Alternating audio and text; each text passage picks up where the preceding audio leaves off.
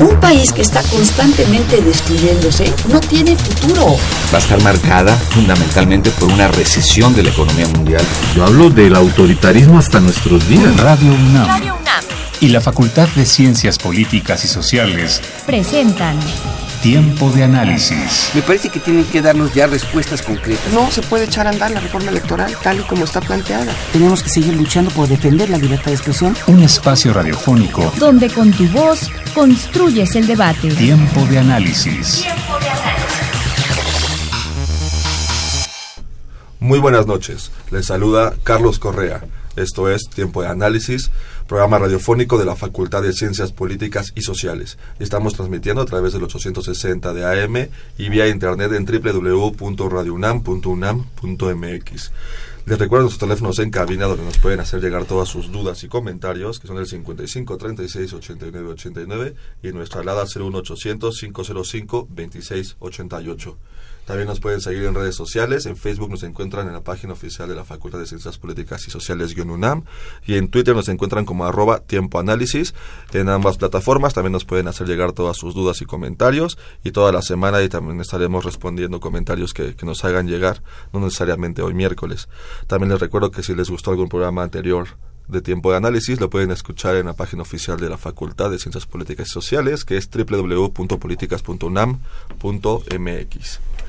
Bien, pues esta noche en tiempo de análisis hablaremos acerca de la sociología jurídica y para ello nos acompaña la doctora Angélica Cuellar, quien lleva, si no me equivoco, eh, 35, más de 35 años de antigüedad académica. 36. 36. Buenas noches, doctora Angélica. Eh, eh, ella realizó estudios de licenciatura, maestría y doctorado en la Facultad de Ciencias Políticas y Sociales y un curso y cursó postdoctorado en Sociología Jurídica en la Universidad de Milán en Italia, ¿cierto? Cierto. Muchas gracias por haber venido, doctora. Eh, también se encuentra con nosotros el doctor Iván García Gárate. Buenas noches, eh, doctor Iván. No, doctor, todavía. Todavía no. Exacto. Eh, profesor de profesor la Facultad de, la facultad. de, Políticas y Sociales. Sí, es que aquí me, me, se equivocaron un poquito en el guion. Bueno, rápidamente, él lo hemos tenido ya en otras ocasiones como invitado. Eh, menciono rápidamente que él es profesor de la facultad, como él nos acaba de decir. Eh, tiene licenciatura en Derecho por la Universidad Iberoamericana y licenciatura en Ciencias Políticas realizada en nuestra facultad, la Facultad de Ciencias Políticas y Sociales. Exactamente. Muy bien, pues este para abrir el tema este de lo que es la sociología jurídica. Eh, pues eso mismo debemos de definir un poquito este, las bases. ¿no? Este, ¿qué, qué, qué, define la sociología, la sociología jurídica? perdón, ¿Cuál es objeto de estudio? Entonces, eh, no sé, eh, doctora eh, Cuella, usted eh, si gusta comenzar. Sí, gracias. La sociología jurídica, voy a decir algo que parecería una tautología, pero su objeto de estudio es el derecho, ¿no? Pero la mirada de la sociología es entender el derecho como una acción social. Y esto implica que la sociología jurídica se ocupa de estudiar quién y cómo enuncia el derecho, quién y cómo opera el derecho y qué consecuencias tiene en la sociedad cuando opera el derecho. Entonces esto, si tú lo comparas con una visión muy formal del derecho, sí es una mirada muy diferente, ¿no?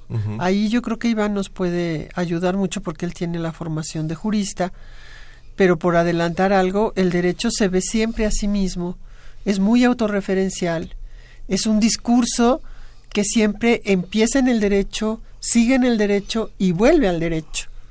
Entonces, la mirada de la sociología, obviamente, es una mirada que abre al derecho como una acción social y lo estudia como una acción social desde su enunciación, como te dije, quién lo enuncia, cómo lo enuncia, quién lo opera, cómo lo opera y cuáles son las consecuencias sociales del derecho. Eso es el objeto de estudio, a grosso modo, de la sociología jurídica. Pero me gustaría mucho que Iván, teniendo la formación de jurista, nos hablara un poco de, de cómo el derecho es este discurso autorreferencial y cómo la sociología trata justamente de romper este discurso autorreferencial y de penetrar con otra mirada. Con otra visión. Con otra visión al derecho. Iván.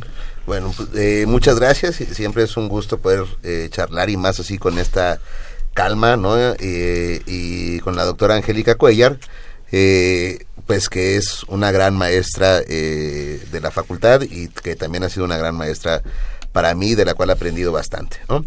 Eh, creo que val- vale la pena decir que el derecho o en la historia del derecho ha habido di- diferentes sistemas jurídicos y cada uno de esos sistemas jurídicos opera de forma diferente, pero durante el siglo XX la tendencia de derecho que más eh, se desarrolló fue un positivismo jurídico de origen kelseniano, pero que por la práctica de la enseñanza del derecho, por la práctica de los operadores del derecho, se fue convirtiendo más que en un positivismo jurídico, se fue transformando hacia lo que sería un formalismo jurídico. En ese discurso formalista, el derecho es visto desde una especie de eh, dogmática, ¿no? dogmática que se utiliza en un doble sentido, digamos, una dogmática jurídi- jurídica que es el estudio del derecho eh, positivo eh, vigente, pero también una dogmática en un sentido, digamos, más eh, amplio, de que se enseña el derecho, eh, como decía la doctora, como punto de partida y como punto final. Eh, un formalismo que remite todo hacia la ley, que remite todo hacia la norma jurídica en específico y que se va repitiendo en la enseñanza del derecho ¿no? y la mayoría eh, de las instituciones que se dedican a la eh, enseñanza jurídica justamente cayeron en este modelo formalista en el cual se tendría que aprender el derecho, se tendría que aprender las leyes. Y entonces se dejó de lado una visión crítica del derecho. ¿no? Eh, justamente esta visión crítica es la que pueden aportar las ciencias sociales y particularmente la sociología jurídica. ¿no? Eh, desde la visión de las abogadas, de los abogados, es muy difícil poder ver el derecho con ojo crítico, sobre todo cuando en el formalismo se enseña que esta es la norma y esto es lo que dice la ley. Entonces, eh, norm- aunque normalmente o históricamente se veía al, eh, al abogado o a la abogada como un gran argumentador, en realidad en el siglo XX se perdió mucho esa práctica y lo que se convirtieron los abogados fue en repetidores de lo que dicen las leyes. Entonces esto pues provocó que eh, primero que el derecho se aislara como disciplina. Eh, provocó también que el derecho y los abogados creyeran que tenían una especie de verdad absoluta, porque manejaban la ley, ¿no? Y pues frente a esto, la sociología jurídica, particularmente lo que ha aportado en este eh, siglo XX o a finales del siglo XX, inicios del siglo XXI, es ese marco crítico que necesitaba el derecho para poder transformarse. Es decir, eh, más, o sea, además de esta eh, posibilidad de ver el derecho como una acción social, de ver el derecho cómo se realiza, cómo se materializa, también nos permite la sociología ver un aparato o, tener un aparato crítico de ese derecho que pues se perdió durante el siglo XX por estas escuelas formalistas. Muy bien, entonces eh, la sociología jurídica lo que intenta es, es esto mismo, como des- este, desmenuzar este, este sistema que era tan cerrado que únicamente los que estudian derecho lo pueden conocer y no tanto cerrado, eh, más bien el cerrado en el sentido de que era, era muy formalista, era muy claro, no, no salían de este perímetro de acción. Entonces la, la- la sociología jurídica lo que intenta es este, desmantelarlo un poco para entenderlo desde una crítica este, como más, más hacia, hacia la, responsabilidad social, hacia cómo, cómo esto, eh, cómo la sociedad responde hacia- ante esas leyes, ¿no, doctora? Sí, e- era lo que, lo que te decía en la otra intervención. La sociología jurídica entiende al derecho como una acción social. Entonces ya desde que tú planteas que el derecho es una acción social, obviamente tienes que contextualizarlo. O sea, ¿por qué esta ley en este momento? ¿Quién la discutió? ¿Quién la aprobó? ¿Cómo operó esa ley? ¿Para qué sirvió esa ley? ¿No? Eh, yo hice entrevistas a jueces hace ya bastantes años y me llamó mucho la atención esto que, que teóricamente lo ha planteado Iván muy bien, el formalismo de los abogados, ¿no? O sea, muchos me decían, es que el derecho produce orden. Es que si usted va a un estado de la República y ve que ese estado está tranquilo, es que está funcionando el derecho. O sea, el derecho como productor de orden y la sociología revierte esto. O sea, no es que el derecho produzca orden, ¿no? Sí, claro, el derecho busca producir un orden, busca producir, que sería buenísimo, ¿verdad? Una, una igualdad entre los ciudadanos, Este, eso sería increíble, ¿no? Que, que la constitución que tenemos ya tan, tan trasnochada y tan mutilada pudiera producir verdaderamente la igualdad, bueno, eso sería fantástico, pero, pero eso no sucede en la realidad, ¿no? O sea, el, el, el derecho puede ser un arma de exclusión social. Así como el derecho puede ser un arma para construir ciudadanía muy poderosa, también ha sido y seguirá siendo un elemento de exclusión social. O sea, tú aplicas una ley y al aplicar una ley inmediatamente excluyes e incluyes. Tú quedas adentro, tú quedas afuera. Entonces, lo que busca la sociología jurídica es entender por qué y entender este derecho como una acción social. Y aquí quiero retomar algo de, yo creo que es el fundador de la sociología jurídica moderna, que fue el profesor Renato Treves, italiano, judío que emigró muchos años a Argentina, que después regresó a Italia y que hizo escuela en Italia de sociólogos del derecho. Yo tuve la gran fortuna de ser alumna en Milán en mi postdoctorado del alumno predilecto de Renato Treves, el profesor Vincenzo Ferrari. Y Treves lo que plantea de entrada es que la sociología jurídica es una ciencia empírica. O sea, te sales del cartabón de denunciar la norma, de la dogmática jurídica, y entonces tú observas el derecho en la sociedad. ¿Quién lo dijo? ¿Por qué lo dijo? ¿Por qué lo aplicas? ¿Por qué ahora sí? ¿Por qué ahora no? ¿Y qué efectos tiene eso en la sociedad? ¿no? Estudiar, es, eso a mí me parece fascinante, cómo piensan los operadores jurídicos, por qué piensan lo que piensan, por qué deciden como deciden, por qué argumentan como argumentan en tus sentencias. Y muchas veces lo que tú te encuentras es que detrás del argumento jurídico hay toda una serie de inclinaciones políticas, religiosas, sexuales, o sea, el derecho muchas veces es el perfecto disfraz de una serie de para discriminar para claro o sea tú puedes ser un alguien muy progresista por ejemplo no y el derecho te puede servir para hacer cosas progresistas en favor de defender la, la, la, igualdad del matrimonio entre entre entre homosexuales o defender el derecho de las mujeres para decidir sobre su cuerpo, pero también puedes encontrar el otro el otro el otro lado, el otro lado ¿no? O sea, claro, o sea, está prohibido, esto no se puede, la ley eso. Eh, esto es esto es muy interesante, ¿no? Cómo cómo los los juristas formados en esta tradición formalista de la que hablaba Iván eh, realmente creen que, que, que, el derecho es el productor de la sociedad, el productor del orden social. El orden de la sociedad es previo. El orden de la sociedad se produce en estructuras simbólicas antes de que existiera algo que pudiéramos llamar derecho o algo que pudiéramos llamar Estado. El orden social trabaja de otra manera y se establecen estructuras simbólicas de otra forma. Se construye desde, se construye desde otra manera. O sea, antes de que hubiera derecho, había sociedades que vivían en orden. Antes de que tuviéramos la noción del Estado moderno, había sociedades que tenían una forma de, de, de vivir y de, y de regularse y de producir un orden.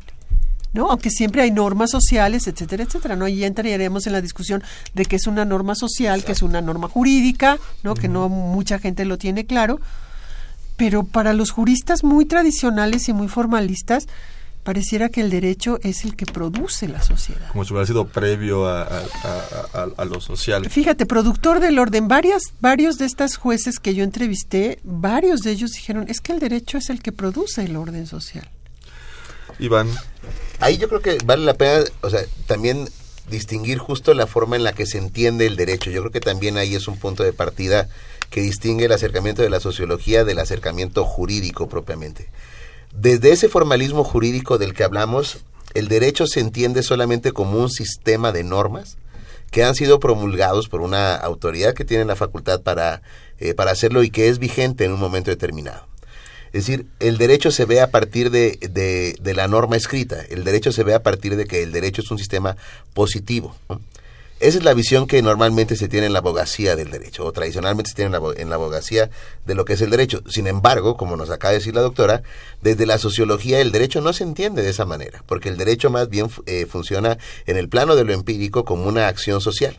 Entonces, desde ahí hay como una, digamos, eh, diferencia importante en cuál es el acercamiento que tienen las disciplinas. ¿no? Eh, aunque básicamente se trata de un mismo concepto, ¿no? una misma idea de lo que es derecho, desde las ciencias sociales y desde el derecho la, desde la carrera de derecho, desde la ciencia del derecho, se entiende de forma diferente siempre más como este sistema racional de normas. Por eso, lo que se estudia en las carreras de derecho es justamente ese sistema de normas y se deja de lado toda esta formación sociológica que entiende al derecho de diversas maneras. Entre ellas, por ejemplo, eh, si vemos el derecho como algo empírico, por poner un, ejemplo, eh, un abogado o una abogada en una, en una de estas comunidades indígenas que pueden existir a lo largo del país en donde prácticamente nunca ha aparecido el Estado, eh, a lo mejor no ve ninguna figura estatal en esa comunidad indígena y va a decir, bueno, aquí no hay derecho porque no está ese sistema racional estatal de normas que se cumplen. Sin embargo, sabemos que dentro de cualquier comunidad humana, una comunidad indígena, va a haber una serie de normas que rigen eh, a esa comunidad en específico y que funcionan como una acción social y que tienen la posibilidad de, de, transformar o de, o de, guiar esa acción social. Eh, hay un teórico que desde el derecho que se acerca un poco a la sociología, que es Manuel Atienza, por ejemplo, que nos plantea los grados de juridicidad de las sociedades. Entonces ahí uno puede ir entendiendo cómo el derecho pues sí puede ir funcionando como una especie de acción social o de o, de o gradualmente en las sociedades quizá más primitivas en donde solamente hay ciertos principios básicos de lo que está bien y lo que está mal hasta ya las sociedades más quién sabe si desarrolladas jurídicamente, la que tienen pues abogados, jueces, todo un sistema de tribunales y demás. Pero la visión del abogado o de la abogada normalmente es sola, solamente esta parte del sistema racional. Y también ahí hay una diferencia importante. Cuando analizamos el derecho, creo yo, desde este sistema racional de normas, normalmente la actuación del operador jurídico va a ser conservar ese sistema de normas. Es una visión conservadora del derecho. Pero creo que la sociología al momento de entender el derecho como una acción social, lo que permite es una visión transformadora del derecho. lo, que nos, platicaba la doctora, esta posibilidad de transformar la sociedad a veces de una forma progresista o a veces eh, de, de, otras maneras, pero es la posibilidad de generar estas transformaciones sociales. Y normalmente la otra visión es una visión de entender el sistema que hay que conservar. Y esa es otra forma de entender, creo, también el derecho y las diferencias que hay entre el derecho y la sociología. En ese sentido, como comentabas Iván, este, de que hay como niveles jurídicos, este, o sea, podemos ver, regresamos a tu ejemplo de, de estas, alguna comunidad de, este, encerrada en la sierra norte de Veracruz, pongamos un ejemplo. Eh, ellos al final se manejan, como dices, ahí tienen normas, Igual, y eso pues muchas veces es eh, los usos y costumbres este, lo que va generando como esta base para, para crear normas. Pero entonces al final es como si fuera una evolución poco a poco. O sea, todas las sociedades hemos transitado como desde estas bases hasta este punto más alto de tener eh, todo un aparato estructurado como jueces. Entonces al final, si ha sido una evolución o es porque más bien eh, han sido proyectos de intentar importar lo que es este, toda una herramienta jurídica que no pertenece a una sociedad en particular, pero al final, como no se toma en cuenta sus contextos sociales, su propia historia, a veces hay leyes que no corresponden y, no y a, los grupos sociales no les queda muy claro cómo, cómo, cómo, esa, cómo esa ley puede estar aplicándose en ellos cuando jamás habían ellos tenido como algún problema por el estilo. No sé si, me estoy dando a entender un poco de que se debe de construir el derecho desde el contexto social particular de cada grupo social o se puede hablar de, también de, un de una de un derecho de una de, un aparato eh, jurídico global homogéneo o si se tiene que siempre tomar en cuenta las particularidades de cada sociedad. Porque si hay que tomar en cuenta las particularidades, pues obviamente entonces la sociedad sí tiene un papel sumamente importante en esta parte de la crítica al derecho. ¿no? Ahí yo creo que igual lo primero que habría que preguntarse, y eso es como una duda, así nada más como para echar al aire, es si necesariamente el hecho de que al día de hoy las sociedades hayan desarrollado un grado de juridicidad tan grande como tener tribunales, jueces, abogados o abogadas, quiera decir que haya una evolución en un sentido positivo. ¿no? O sea, al final de cuentas el derecho es conflicto. Y si se- te- tenemos un, muchos, o sea, un aparato jurídico tan amplio y tan grande es porque tenemos muchos conflictos. No sé si necesariamente eso se pueda plantear como una idea de una cuestión de evolución, ¿no? Muchos de los eh, derechos en las comunidades indígenas, por ejemplo, siguen planteando mecanismos de justicia retributiva, por ejemplo, y siempre lo han tenido, ¿no? Y nosotros pues brincamos a un sistema punitivo que yo no sé si eso sea una evolución o no es una evolución. Respecto del otro que, que, que me preguntas, bueno, hay plantea, o sea, yo creo que habría, bueno, al día de hoy creo que podríamos plantear una respuesta que fuera en el siguiente sentido.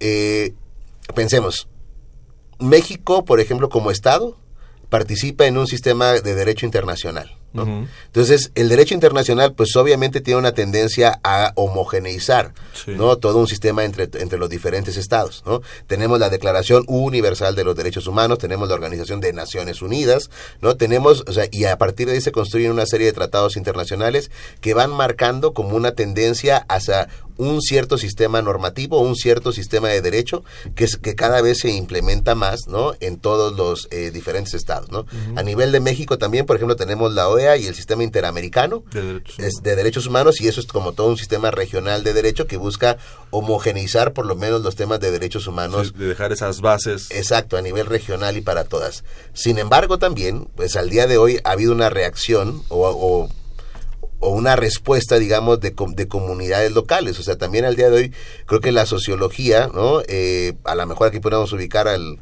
siempre citado Boaventura de Sousa Santos, ¿no?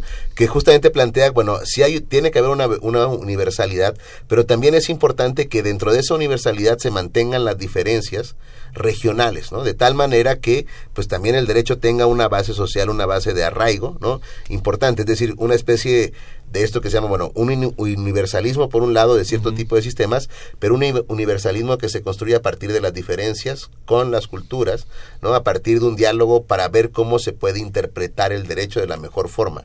El derecho no necesariamente tiene que ser excluyente, todo el derecho es argumentable y todo el derecho es construible y hay ciertas cosas, a menos que sea una contradicción obvia, pero normalmente se puede construir sobre las diferentes normas jurídicas, diferentes interpretaciones para lograr estas conjunciones entre lo universal y el diálogo con lo local. Eso lo plan- plantearía yo. Y luego esas interpretaciones van formando lo que es la jurisprudencia, ¿no? Que van dejando como este antecedente para que no se...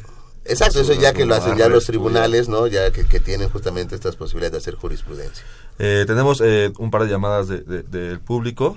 Eh, por un lado tenemos a Aurelio García de Tlalnepantla. Él nos hace de hecho dos preguntas. Bueno, eh, este primero nos felicita el programa. Bueno, felicita a todos los que realizamos el programa y los felicita a ustedes, a los invitados.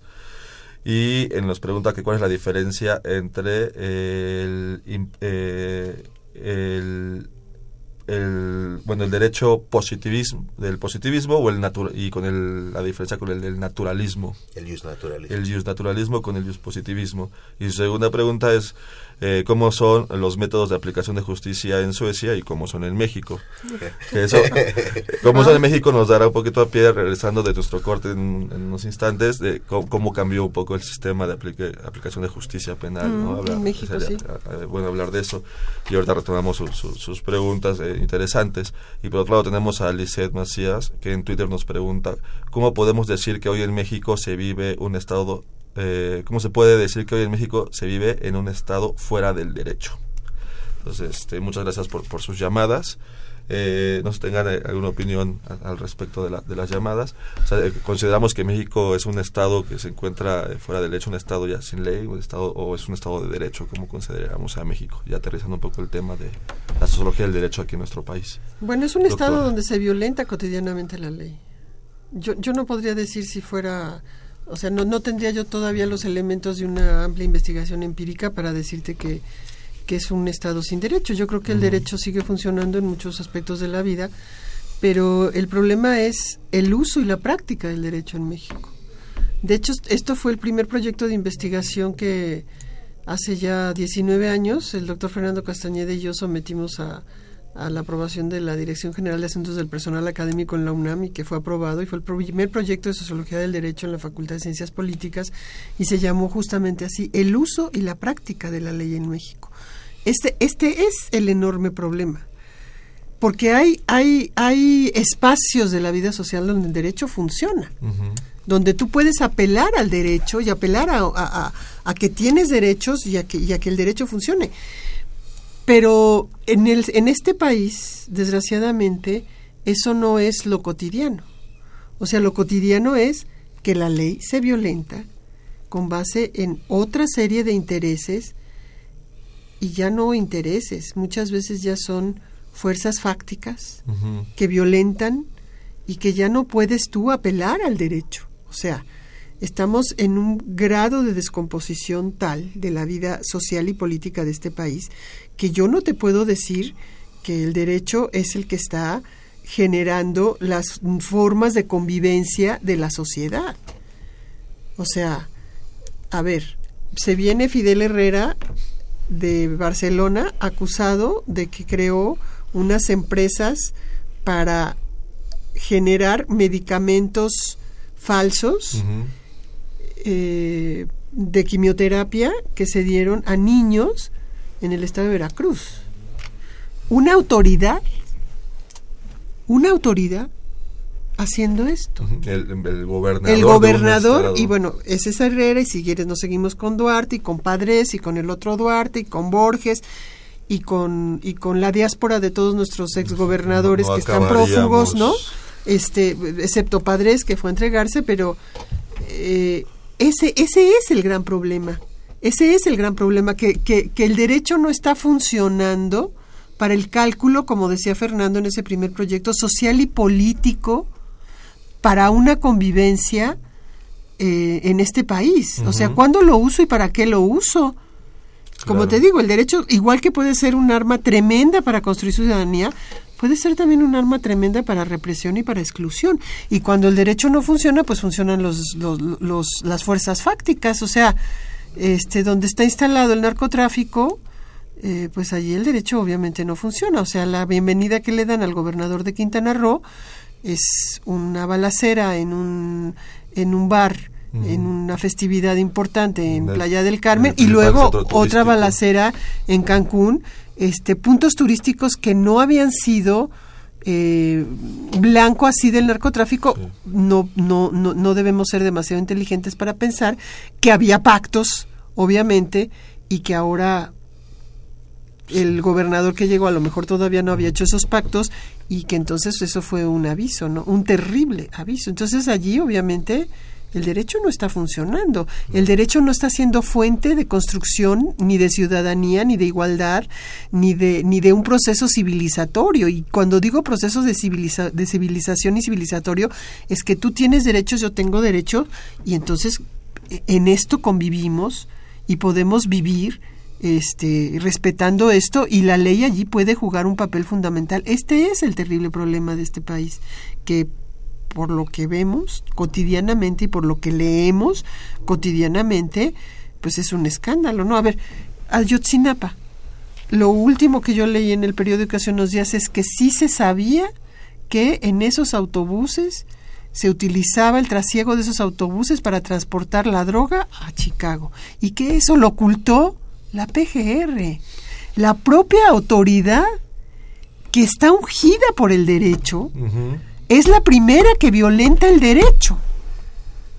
Claro. Entonces, o lo que dice la, la, la- la persona que hace esta pregunta tiene toda la razón. O Sí, sea, por- por eso- co- co- el derecho no está normando la convivencia de esta sociedad. Y esto genera una, una opinión pública, una opinión en la sociedad este, muy mala hacia, hacia el derecho. ¿no? O sea, si intentamos construir un, un- un Estado de Derecho sólido, o sea, a veces, por lo menos en la parte de la opinión, este, se va desgastando mucho por este tipo de, de- cosas. Vemos a gobernadores así.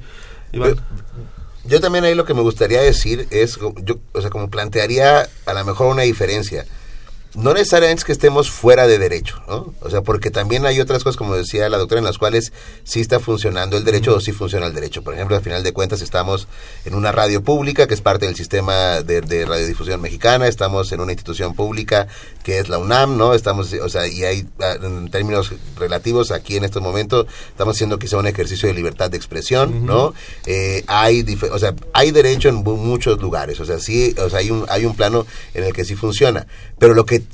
tenemos, yo diría, y creo que también hay que llamarle por su nombre, es impunidad en ciertos casos, una impunidad en la Procuración de Justicia, una impunidad frente a cierto tipo de delitos que hace justamente que el derecho entre como en una especie de vacío, ¿no? En donde la gente una sienta como la ausencia total del derecho y que no está funcionando tal cual como sistema. En eso sí estamos de acuerdo. Yo creo que ahí se reporta en casi todos los informes de organismos internacionales que han venido a visitar México en los últimos años para hacer evaluaciones, lo que dicen es hay una impunidad constante, o sea, de, de los pocos delitos que se denuncian, hay eh, un 98% que no van a ser sancionados, no hay efectividad, o sea, hay un 2% de efectividad de los delitos que se denuncian.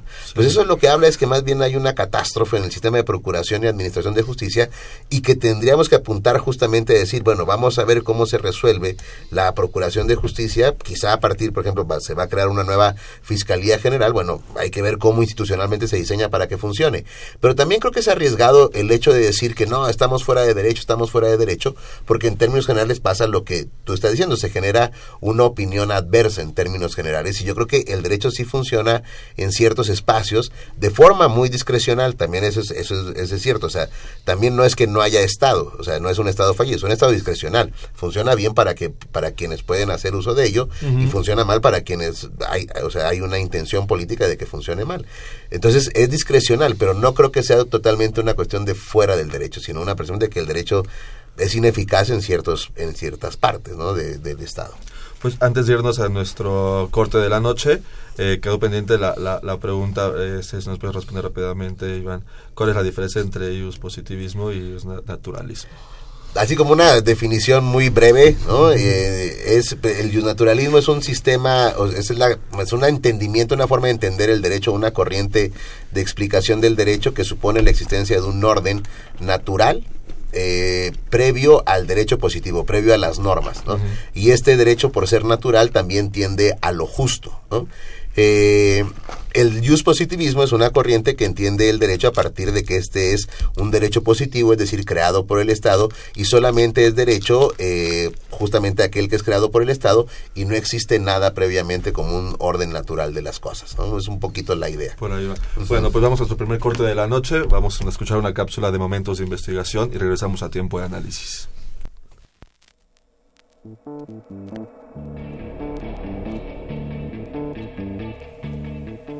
Muy buenas noches, les saluda Jessica Mejía y con información de Germán Pérez Fernández a cargo del proyecto de investigación PAPIT, Implementación de Políticas Públicas de Cohesión Social en México durante el sexenio actual, un análisis crítico. Les presentamos Momentos de Investigación. A partir del Plan Nacional de Desarrollo 2013-2018, el gobierno del presidente Enrique Peña Nieto retomó el concepto cohesión social como un punto clave para la comprensión de las líneas de acción que tienen por objetivo la reconstrucción del tejido social. En México, el tejido social se ha visto seriamente afectado en el último sexenio, no solo por el enfrentamiento frontal contra el narcotráfico, sino también por múltiples factores como el poco respeto al Estado de Derecho, la desigualdad social, el debilitamiento del capital social y la legitimidad de las instituciones. Para el proyecto La cohesión social es la clave para la elaboración de estrategias que permitan revertir las problemáticas de un país como el nuestro. Es mediante políticas públicas que fomenten la cohesión social que encontramos el medio para armonizar a la sociedad con el Estado, con el objetivo de restablecer el contrato social deteniendo así la automización de la sociedad, fomentar mayores niveles de participación y fortalecer el sentido de pertenencia. Es importante señalar que las políticas públicas que fomentan la cohesión social deben involucrar a varias instituciones gubernamentales. Se trata de un trabajo en conjunto, en donde las instituciones encargadas de atender los puntos que construyen la cohesión social, como son la Secretaría de Gobernación, la Secretaría de Desarrollo Social, la Secretaría de Hacienda, solo por mencionar algunas. Se deben realizar análisis serios sobre las políticas públicas de cohesión social adoptadas por el gobierno y observar los diversos diagnósticos que arrojan indicadores al respecto. De esta manera podremos dar respuestas inteligentes a problemas complejos y reconstruir una sociedad actualmente fragmentada, poco participativa, con bajos niveles de confianza y altamente individualizada. Los aportes de la investigación pueden ser desglosados en los siguientes ámbitos. En primer lugar, se busca hacer un adecuado diagnóstico sobre las políticas públicas en México con relación a la cohesión social, estableciendo un proceso de investigación interdisciplinario e interinstitucional. En segundo lugar, se busca comprender la manera en cómo las políticas públicas transversales de fenómeno a la cohesión social aplicadas correctamente podrían dar respuestas a temas tan complejos como son la exclusión social, la pobreza, la desigualdad social, la procuración e impartición de justicia en México, entre otros. Finalmente, en esta investigación se considera necesario reformular el sentido con el que se aborda el concepto cohesión social, haciendo de este parte esencial de un enfoque más complejo de análisis. En la medida en que el concepto cohesión social sea abordado desde una perspectiva interdisciplinaria y multidimensional, serán mayores las oportunidades para diseñar e implementar políticas públicas exitosas que beneficien al tejido social del país. Esto fue Momentos de Investigación. Se despide de ustedes Jessica Mejía. Continúen con nosotros en Tiempo de Análisis.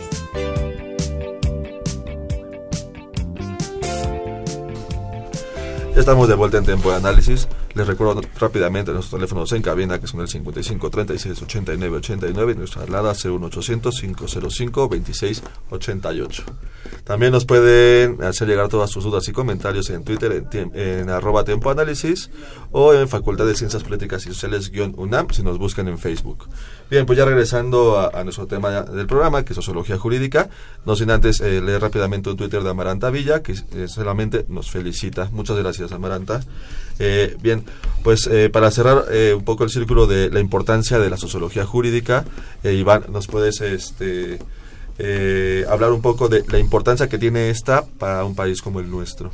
Sí, yo, yo creo que durante mucho tiempo no se hacía sociología jurídica, ¿no? O había un cierto acercamiento del derecho a la sociología que era muy superficial, ¿no? Muy por arriba. Y también creo que se debe mucho a esta noción formalista del derecho como algo, el derecho que no cambia, un derecho que te tienes que aprender porque está ahí en la norma. Sin embargo, decíamos hace un momento, eso es algo que sucedió mucho en el siglo XX, pero yo diría que en México eh, hacia el siglo XXI el derecho se ha transformado radical y paradigmáticamente. Es decir, no es menor las transformaciones que hemos vivido en los últimos eh, años, quizá en las últimas dos décadas de, reformas constitucionales que quizá podríamos ubicar o rastrear primero con la reforma que se hizo en el 94 los últimos días del 94 hacia el 95 a la Suprema Corte de Justicia de la Nación para eh, adquirir la integración y las facultades que el día de hoy tiene.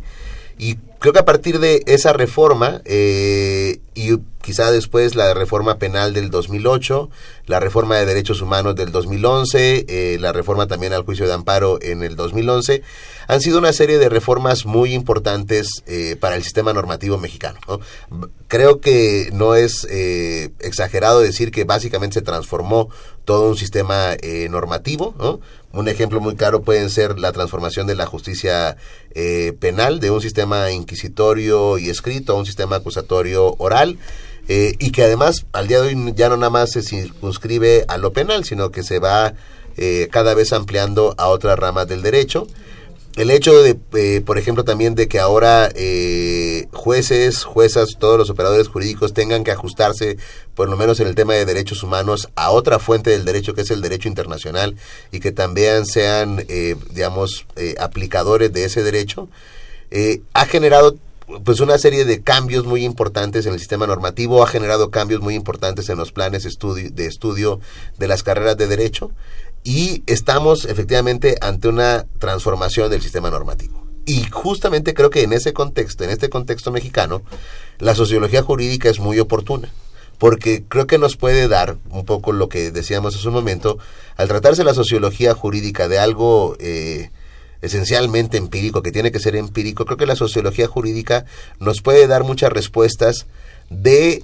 estas transformaciones, no desde el análisis técnico jurídico que nos diga cuál es la diferencia entre un sistema acusatorio e inquisitorio, sino lo que nos puede dar la sociología es cómo la sociedad, los operadores jurídicos, eh, defensores, eh, todos que participamos de alguna forma en el derecho, nos estamos eh, habituando a esas nuevas sistemas de justicia.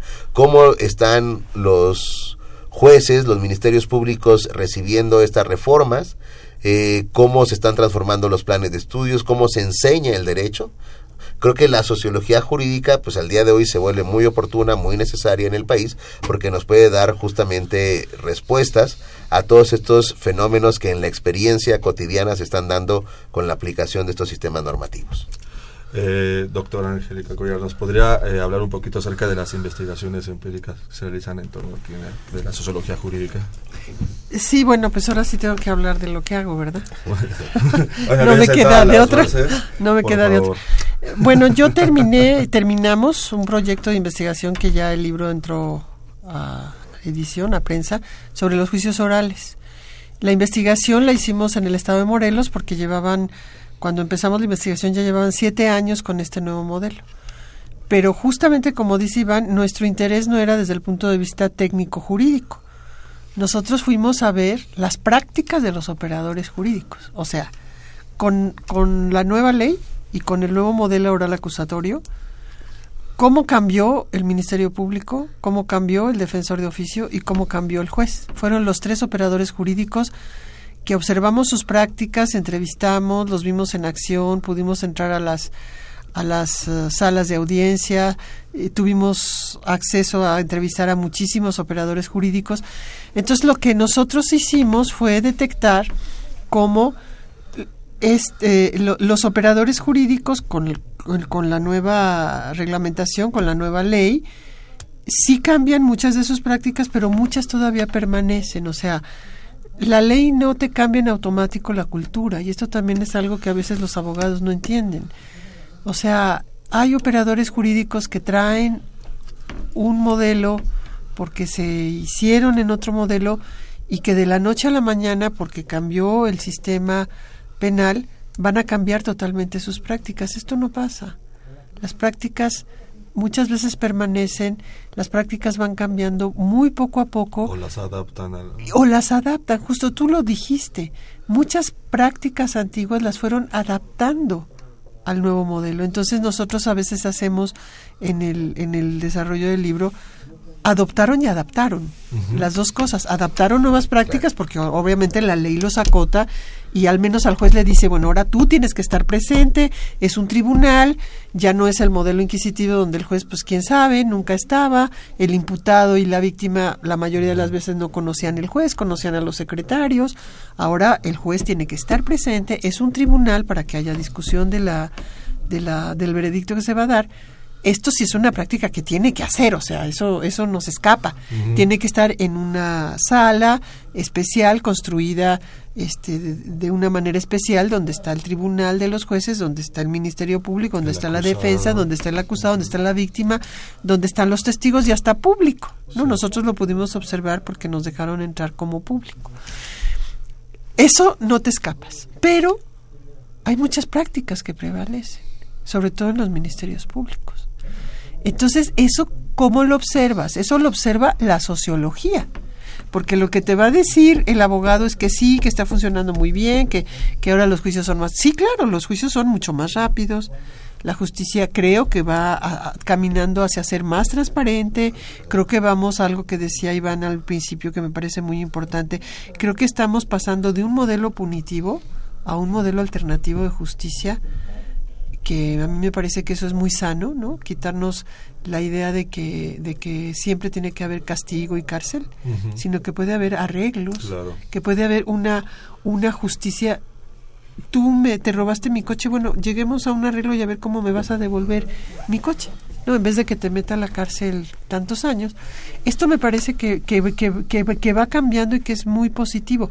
Lo que hizo la investigación es ver cómo los operadores jurídicos que ya llevan siete años han estado cambiando sus prácticas de un modelo inquisitivo a un modelo oral acusatorio y cómo adaptan y adoptan prácticas en este nuevo modelo. Eso es este lo que hicimos con la investigación empírica. Eso lo hace la sociología jurídica.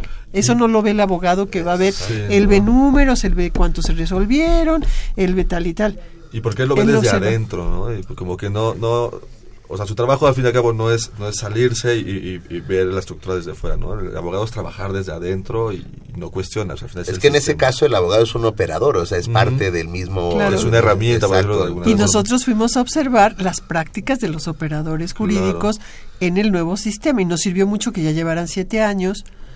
Entonces, bueno, creo que creo que en ese sentido la investigación es un aporte y es la única que se ha hecho hasta hoy en México.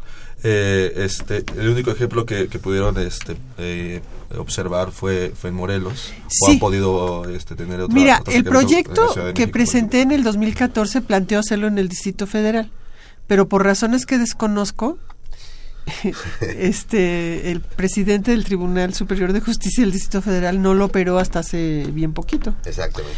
Y bueno, yo dependo de los tiempos comprometidos con la Dirección General de Asuntos del Personal Académico de la UNAM, que es el que me ha financiado institucionalmente siempre todos mis proyectos de investigación, y lo quiero decir.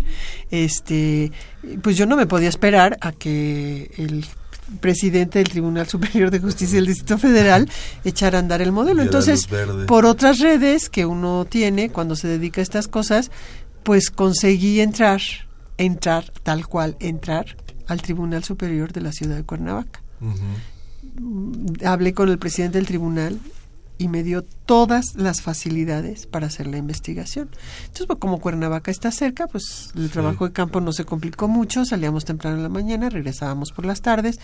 Entonces, pues lo tuve que hacer en Cuernavaca, aunque el proyecto original estaba planteado en el Distrito Federal. Pero todavía en esas e- épocas no se, no se implementaba el nuevo modelo. Entonces, Pues no, y Porque- no quiero porque- aventurar las razones por las cuales no se implementó. Es que ese tribunal es muy oscuro. Es que, Ese sí, bueno, ese- Yo no quise decir, yo no quería decir eso. Pues yo creo que- ay, por, por sí, ley, pues, eh, terminando el 2016, todos los estados tenían que tener este Por nuevo ley, modelo. en el Pero por 2016 ley, ¿no? todos. Entonces, Ay. este, Y está- por, por más opaco y oscuro está que fuera, muy, muy desigual. Si en tú ves el mapa de cómo está, de cómo empezaron de cómo ¿no? está en Chihuahua, por ejemplo, por supuesto, está muy avanzado en Veracruz, Lleva- en Morelos, en Oaxaca, pero otros están empezando y otros están en pañales y otros empezaron antier, Aquí como seguíamos con nuestros kilos de papel. Y otros que arrancaron justo al- en el momento que tenían que arrancar, como fue en sistema federal, por ejemplo, que arrancaron cuando tenían que arrancar en junio.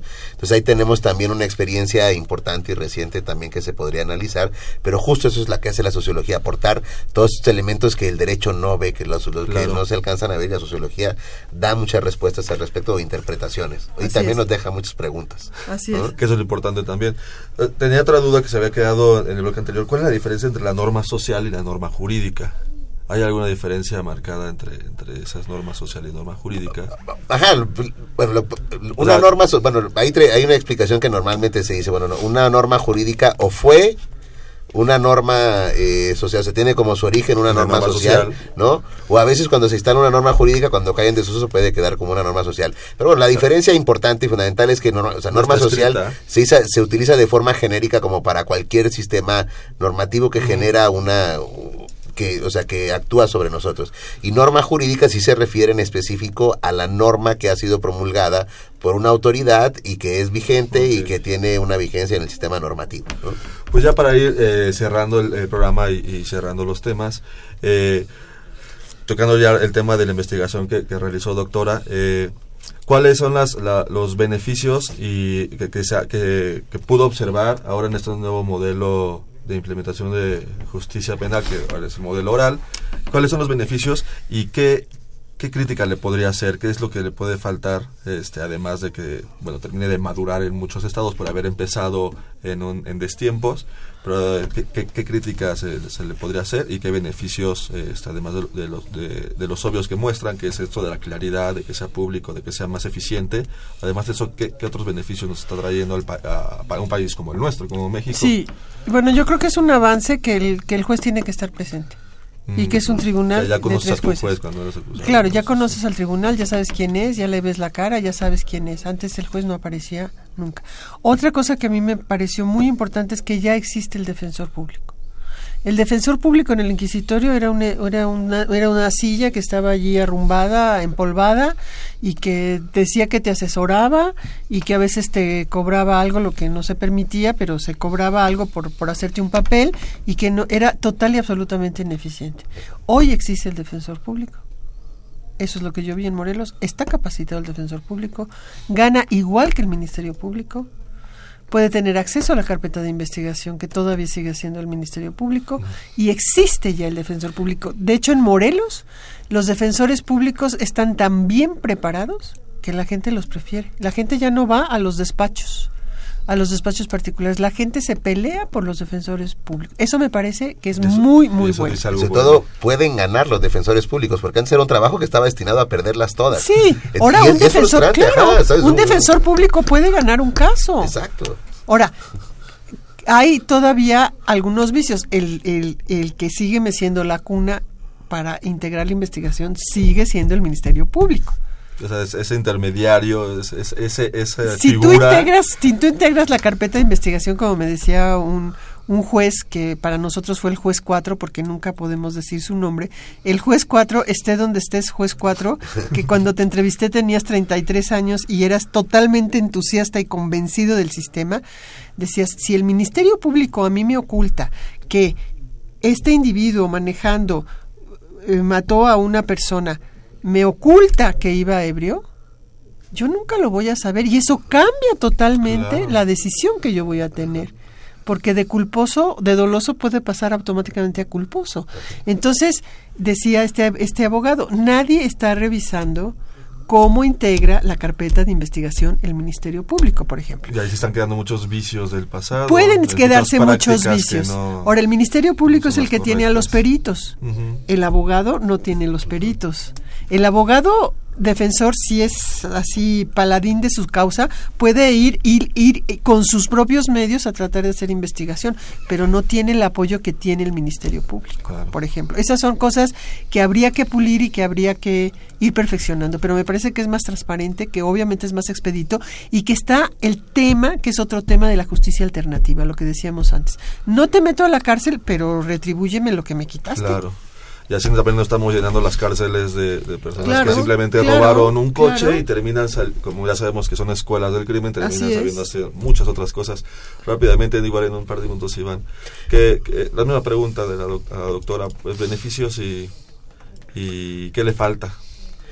Pues bueno, yo quisiera, sobre todo, o sea, más allá de, de resaltar los beneficios y lo que le falta, que ahorita ya señaló la doctora, yo lo que quisiera cerrar es con una invitación, de verdad, a la comunidad jurídica, a todos los que están formados en el derecho, a ampliar los horizontes y ver de manera distinta eh, y acercarse a la sociología del derecho.